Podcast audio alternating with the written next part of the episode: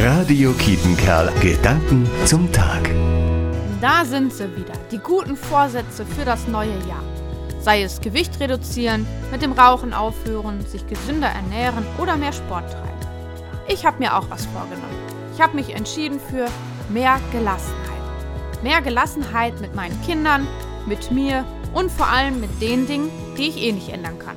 Wie zum Beispiel, dass unser Pfarrheim in Ascheberg gerade renoviert wird und damit für viele Veranstaltungen einfach ein Raum fehlt. Mehr Gelassenheit, das ist eine große Herausforderung. Denn mehr Gelassenheit lerne ich nicht von heute auf morgen. Es ist vielmehr eine Haltung, die ich einüben muss.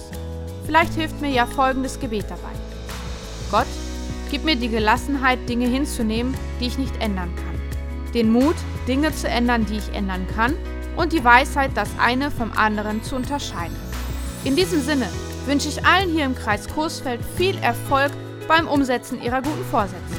Und natürlich ein frohes neues Jahr. Christine Knuf, Ascheberg.